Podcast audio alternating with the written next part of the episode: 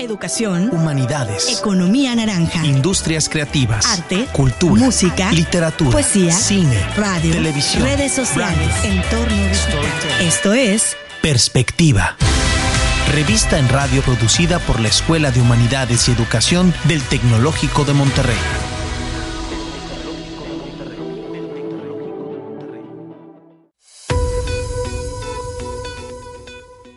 Esta es la quinta edición de Perspectiva. Les saluda Mayela Montero Nogués desde Radio Congeladora en el Tecnológico de Monterrey, Campus Toluca. A nombre del equipo que hace posible este programa, les doy la bienvenida a Perspectiva, la revista en radio de la Escuela de Humanidades y Educación del Tecnológico de Monterrey. Les recordamos que este programa es producido gracias al trabajo en equipo de las 10 estaciones de radio del Tecnológico de Monterrey. Hoy en perspectiva, en el Día Mundial para la Prevención del Suicidio, tenemos desde el Campus Toluca una entrevista con el psicólogo Leonardo Galván del equipo de Bienestar y Consejería. Él nos hablará de cómo podemos apoyar a las personas que enfrentan esta situación. ¿Alguna vez te has preguntado por qué te gusta ir al cine? Esta respuesta la tiene el profesor Omar García, que es cinefotógrafo. Esta entrevista la tenemos desde Campus Puebla. Si lo tuyo es la literatura, te invitamos a conocer la historia de la poetisa Emily Dickinson desde Campus Ciudad de México.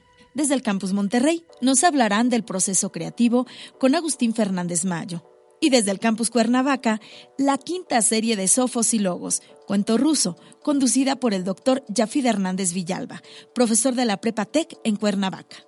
Bienvenido a Perspectiva. Comenzamos.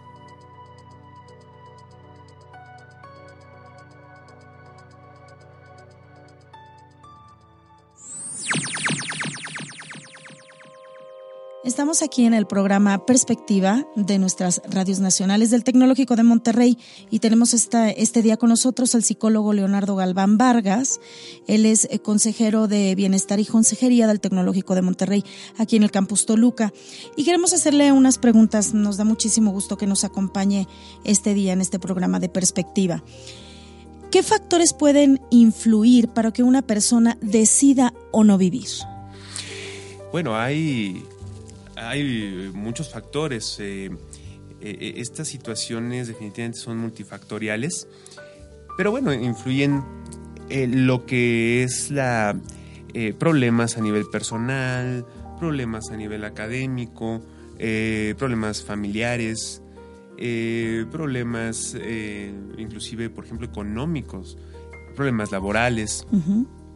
y todos estos, bueno, no, no es uno solo, sino que eh, interactúan, interactúan y bueno, pues a veces hay un detonante. Hay un detonante que hace que la persona vaya perdiendo esas ganas, esas ganas de vivir o no encuentre como una posible solución a los problemas o al problema que pueda estar teniendo. ¿Cómo podemos también darnos cuenta de que una persona tiene poco interés de seguir viviendo? O sea, ¿cuál es, ¿cómo podemos darnos cuenta de ese de ese alumno o de esa persona, de ese joven? Podemos darnos cuenta cuando hay cambios notorios, cuando hay cambios físicos que eh, pueden llegar a ser eh, repentinos en su aspecto físico, en su higiene, en su energía. Es decir, si a lo mejor antes un alumno era bastante activo, lo veíamos bastante activo, eh, motivado y de repente en una semana algo sucede y notamos que hay un cambio drástico en, esa, en esos hábitos, eh, puede ser un foco rojo. Podemos pensar también en que cuando una persona constantemente está hablando, escribiendo eh, cosas relacionadas al morir, cosas relacionadas al no tener tanto interés en, en la vida, también puede ser un foco rojo. cuando una persona empieza a hacer planes en cuanto a sus pertenencias que ya no las necesita, que ya las empieza a regalar, como que se empieza a despedir, pues, ¿no? Entonces, em, esos son algunos de los indicadores. También cuando vemos el ánimo muy bajo con las personas y eh, otro indicador bastante, bastante notorio es cuando notamos o esa persona nos está contando que eh, tiene eh, pocos deseos de vivir. Ahora, eh, ¿con quién debemos acu- acudir nosotros cuando podemos detectar a alguien este, contemplando que quiera hacerse daño o, o una salida que quiere tener alguna salida para sus problemas? ¿Con quién podemos acudir específicamente? Claro, vale la pena dar aviso a los, por ejemplo, estamos en, en una institución académica, a los eh, encargados, a los maestros, a los orientadores, a los tutores, a las personas que estén encargadas de apoyar en el aspecto emocional a los alumnos. Vale la pena también acercarse eh, con algún otro, si es posible, algún profesional de la salud mental, ¿no? Pero sí es importante, bueno, que no, que no se quede como esta, esto en silencio, ¿no? Que se abra el tema. Ok. Y ya por último, ¿por qué sea la vida? Porque hay muchas cosas hermosas, ¿no? A pesar de que, bueno, por supuesto, la vida tiene retos y la vida tiene eh, problemáticas y siempre va a haber, ¿no? Eso es algo normal. Vale la pena porque hay muchas eh, cosas que se pueden realizar, muchos proyectos, muchos eh, lugares que visitar, muchas cosas por hacer, muchas eh, cosas por vivir, ¿no? Mucha gente por conocer. Y bueno, por supuesto, esto es este, eh, cada cabeza es un mundo, ¿no? Cada, cada persona piensa diferente, pero es una realidad también. eh, hay varias realidades, ¿no? Una es que hay problemas, por supuesto, y otra es que también tienen soluciones los problemas. Entonces, también cada campus tiene esta, este apoyo del Departamento de Bienestar y Consejería, Claro. ¿sí, verdad? Así es. En todos los tecnológicos de Monterrey. Entonces, si escuchan ustedes algo o se sienten con algún tipo de problemas o algo, directamente vayan al, al área de Bienestar y Consejería. Si quieren ir o alguna cosa, con gusto les ayudamos. sí. Y también está el área de eh, Te Queremos, también, que es un 01800, entonces para que se dirijan directamente ahí, pero hay consejeros en cada campus, entonces te agradecemos muchísimo este el habernos acompañado, muchísimas gracias. Gracias. Al psicólogo Leonardo Galván Vargas, consejero de Bienestar y Consejería aquí en el Tecnológico de Monterrey, Campus Toluca.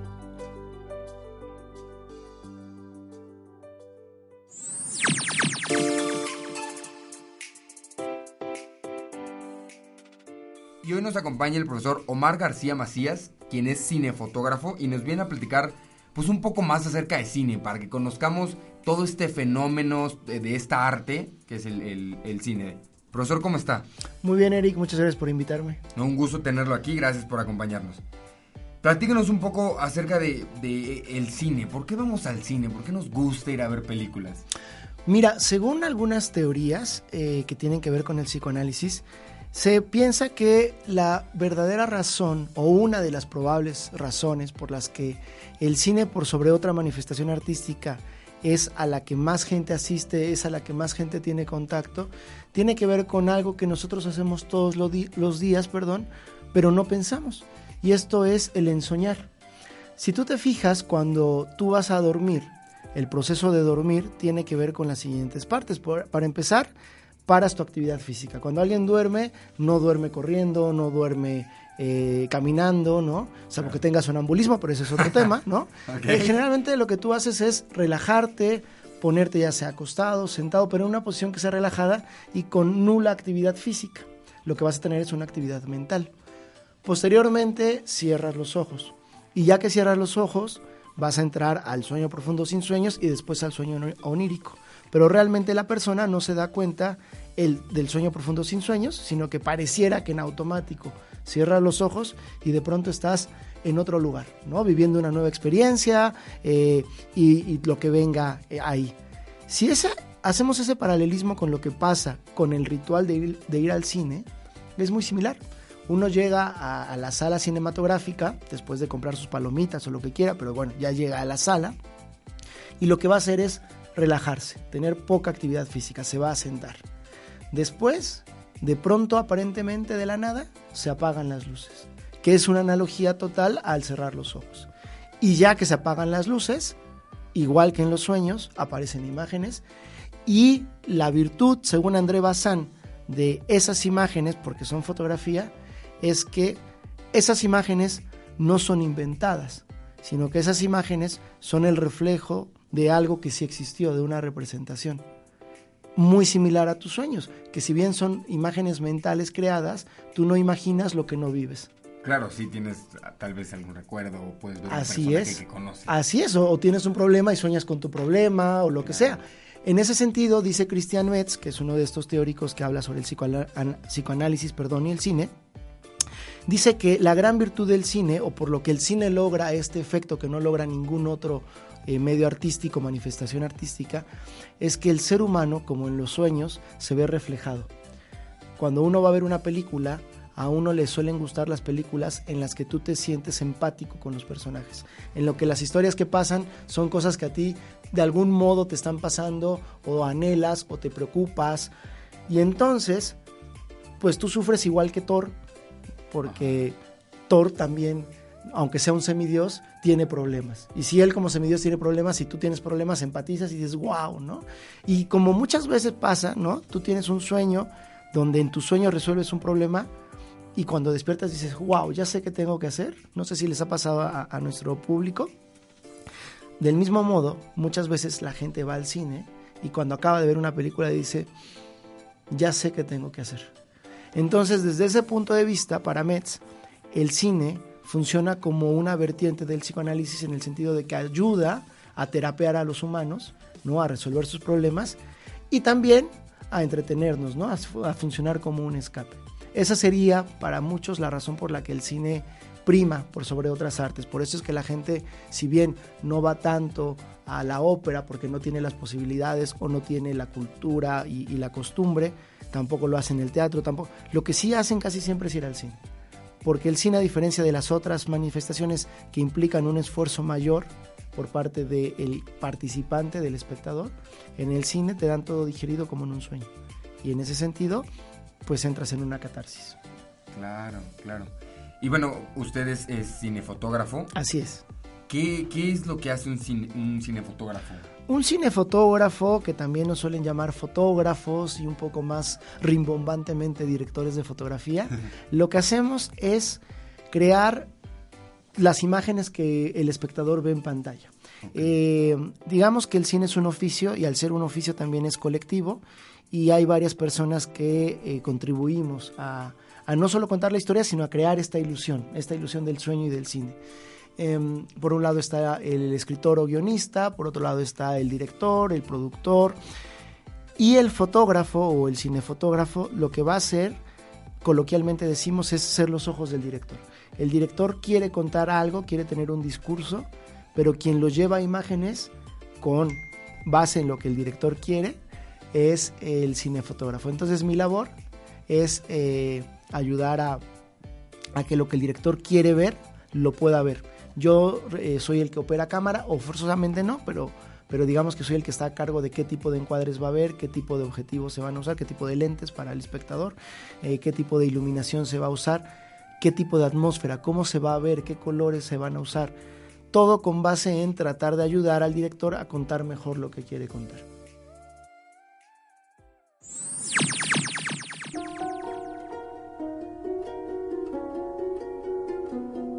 No es que el morir nos duela tanto, es el vivir lo que nos duele más. Poema de Emily Dickinson. Emily Elizabeth Dickinson, poetisa estadounidense, nació el 10 de diciembre de 1830 en Amherst, Massachusetts. Creció dentro de una familia puritana, proveniente de Inglaterra. Su padre fue un adinerado abogado y representante del estado de Massachusetts en el Congreso. A corta edad, tuvo la oportunidad de asistir a la Academia de Amherst, que recientemente había abierto sus puertas a las mujeres. Aprendió matemáticas, historia, lenguas clásicas y literatura. Más adelante recibió educación calvinista en el Seminario para Señoritas Mary Leon de Mount Holyoke. Cuestionó los estrictos estándares morales que esta doctrina religiosa imponía, algo poco común para las mujeres de la época.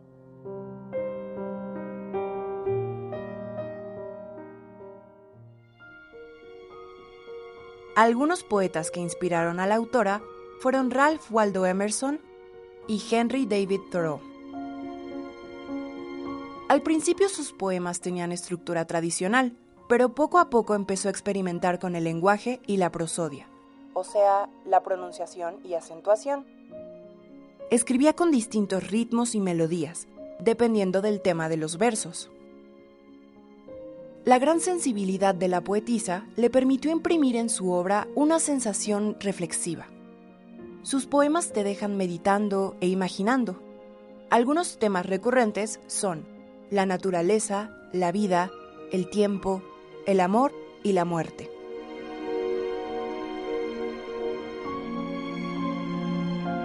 Algunos de sus poemas más conocidos son La esperanza es esa cosa con plumas.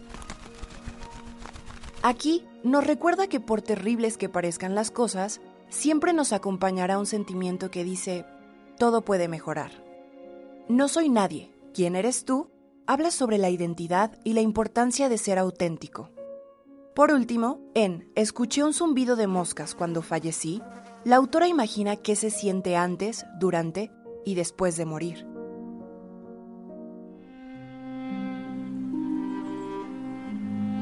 Emily siempre quiso una vida tranquila, alejada del resto del mundo y las personas. En 1861, a los 30 años de edad, comenzó a limitar sus salidas y contacto con el exterior. No hablaba mucho con la gente y las pocas amistades que tenía eran a través de cartas. Comenzó a vestirse de blanco, según ella, para representar una vida y poesía transparente y llena de luz. Al poco tiempo dejó de salir por completo y se recluyó en la casa de su padre, donde pasó el resto de sus días. Hasta hoy, no hay certeza de por qué se alejó del mundo.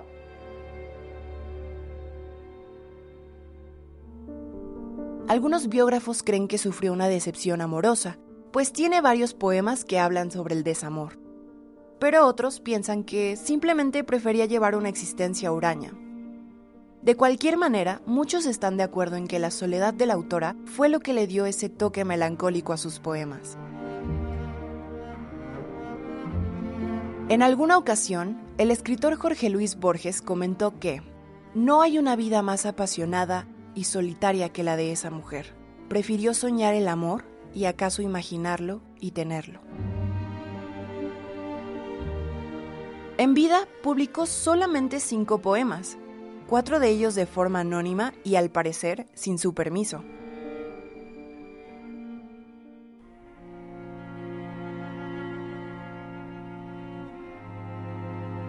Emily Dickinson murió el 15 de mayo de 1886. Su hermana, Lavinia, encontró 40 cuadernos que contenían aproximadamente 1800 textos. Cuatro años después, se publicó su primer poemario. Así, el mundo empezó a conocer a la escritora, cuyo estilo fue revolucionario para la literatura estadounidense.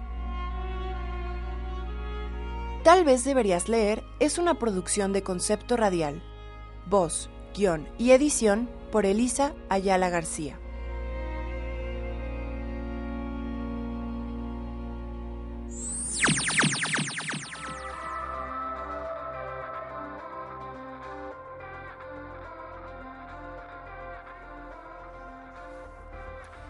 Hola, ¿qué tal? Estamos aquí con Agustín Fernández Mayo, eh, físico, escritor, poeta, multipremiado y reconocido internacionalmente, quien agradecemos infinitamente que nos haya regalado este tiempo. Es un placer estar aquí. Muchísimas gracias por la invitación. No, gracias a ti, Agustín, por aceptar. Eh, fíjate que eh, revisando un poco acerca del trabajo que se ha venido pues recuperando, digamos, en entrevistas y las diferentes bibliografías que has publicado, hay una pregunta que me parece que sería muy importante para el, la familia Tech en general, sobre todo en este momento en el que estamos en Tech 21 y ante eh, el arranque de lo que llamamos estudios creativos. Me gustaría saber, desde tu concepción, qué es un proceso creativo y si puedes definirlo desde el propio. Bueno, eso es un tema, como puedes imaginar, amplísimo. Pero si se puede resumir en, tal como yo lo veo, si se puede resumir en, en, una frase o en dos o en pocas palabras, sería algo así como el proceso creativo no es más que construir realidad. La realidad no está ahí fuera esperándonos, La realidad se construye y se construye con una, la única herramienta que tiene el ser humano, que es el lenguaje. Sea un lenguaje escrito, sea un lenguaje eh, verbal, sea un lenguaje pictórico, gestual, etcétera, o científico. Entonces, en realidad, per- perdón, el proceso creativo no es más que crear real realidad a través del el único mecanismo que también tiene el ser humano de crear re- realidad, que es la metáfora. Es decir, la metáfora no solo está en, en los procesos poéticos, la, la metáfora también está en los procesos científicos, por ejemplo. Vale. Y en ese sentido, ¿tú crees que sea posible administrar ese proceso creativo? ¿Administrar en qué, en qué, en qué sentido? En ¿Puedes sen- concretar un poco más tu Sí, pregunta? claro. En el, en el momento en el que yo puedo decirle a alguien más cuál sería una posibilidad de ejecutar un proceso creativo. Bueno, eh, yo creo que eso se puede hacer, pero siempre y cuando esa persona te presente ya cierta base. O sea, te, te presente ya un trabajo más o menos con- concreto y eh, darle una directriz de por dónde crees tú que el proceso creativo puede ir. Hacia dónde puede ir, qué puede corregir, qué no puede corregir. Bueno, tu propia, tu propia idea. Ahora, de- desde cero, dar una idea de un proceso creativo me parece muy difícil porque el proceso creativo es todo. Es- esta entrevista que estamos haciendo es un proceso creativo también. Claro. Y en ese sentido, entonces, habría mínimos necesarios para que los muchachos pudieran ingresar a una administración de su propio proceso creativo. Bueno, por, su- por supuesto, los mini- el primero, plantear un tema, un tema a abordar, que los muchachos aporten o que cada uno aporte el tema que, le pueda interes- interesar. En, estos días que estoy aquí en el TEC eh, viendo a muchachos muy, jóvenes, lo que siempre les estoy diciendo es que lo importante es que planteen ellos cosas que no estaban antes en el mundo. ¿Mm? O sea, es, es decir, a mí me han presentado trabajos, por ejemplo, muy interesantes de violencia de género. Ponen ya las estadísticas. No me digas solamente lo que ya has visto en YouTube o lo que dice Wikipedia, porque eso ya está ahí. Sal al TEC, al campus o sal a la, a la calle y haz tú tu propia investigación. Que luego puede ser mejor o peor, puede tener un resultado, eso, pero eso da lo mismo. La- lo importante es que aprendas esa metodología de crear tú algo que antes no estaba en el mundo. Esa es la, es la, es la base. Y que en ese sentido está basado en este proceso de extrañamiento, ¿no? Bueno, mm, mira, está bien que hayas traído a colación esa palabra que hacía tiempo que no oía, pero efecti- efect- efect- efectivamente, crear no es más que mm, extrañarse del mundo. Cuando Newton ve caer una manzana, todo el mundo había visto caer manzanas, pero de, de de repente él dice, ¿y por qué la manzana cae y la luna no? Eso es un proceso de extrañamiento respecto a la manzana. Y a partir de ahí él de- de- desarrolla lo que todos sabemos, la teoría de gravitación universal, que es la más importante de que ha generado el ser humano. Bien, eso es extrañarse respecto al mundo. Y es crear, con esto acabo, una metáfora. Y en ese sentido, el crear una metáfora, el tener un proceso creativo bien estructurado, estaremos hablando de que también genera conocimiento. Por supuesto, claro, claro, claro que genera conocimiento. Es imposible que no lo genere, porque por definición toda metáfora genera conocimiento. Perfecto. Agustín, muchísimas gracias verdad, por tu tiempo. ¿eh? Oh, un placer. Muchas- Muchísimas Gracias. gracias, a vo- a vosotros.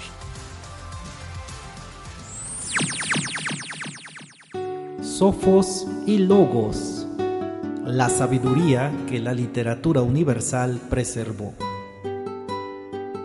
Anécdota antigua de Anton Chekhov, cuento ruso de 1904. En tiempos de antaño, en Inglaterra, los criminales condenados a la pena de muerte gozaban del derecho de vender en vida sus cadáveres a los anatomistas y a los fisiólogos. El dinero recibido de esta forma, ellos se los daban a sus familiares o se lo bebían.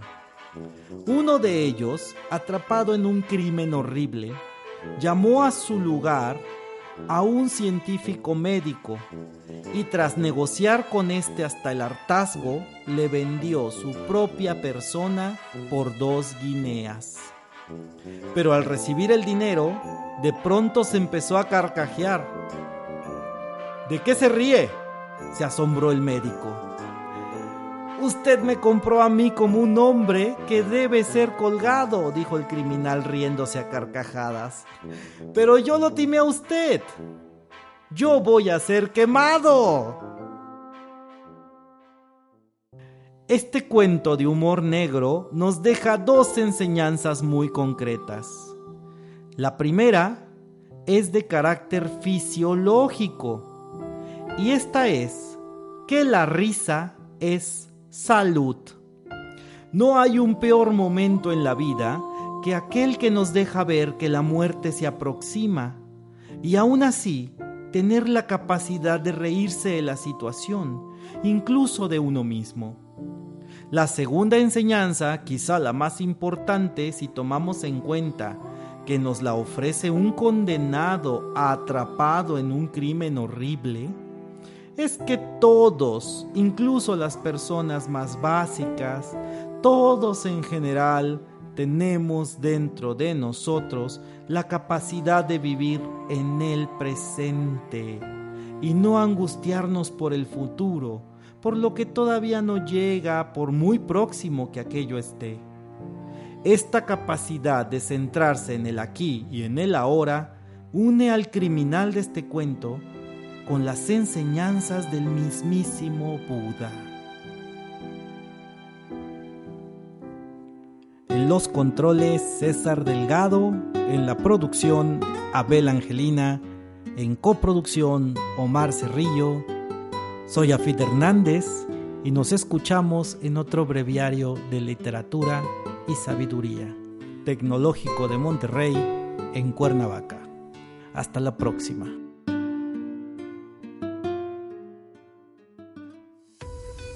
Muchas gracias por escuchar el programa Perspectiva, la revista en radio. Agradeciendo como siempre cada semana a todo nuestro equipo de producción en cada una de las 10 estaciones que conformamos la Escuela de Humanidades y Educación del Tecnológico de Monterrey. Los invitamos también a escucharnos por nuestras plataformas digitales. En Facebook y Twitter nos encontrarán como arroba EHEITESM, todo junto, y también en Instagram como Perspectiva EHE. Suscríbanse a nuestro podcast del programa Perspectiva en iVoox, Spotify y Apple Podcast. La edición y producción de este programa estuvo a cargo de Jonathan Murúa. En la coordinación general, Ingrid Hernández. Les saluda Mayela Montero Nogués desde Radio Congeladora Campus Toluca. Y nuestras redes sociales, Facebook e Instagram, Radio Congeladora y Twitter, arroba R Congeladora. Nos escuchamos en el próximo programa de Perspectiva.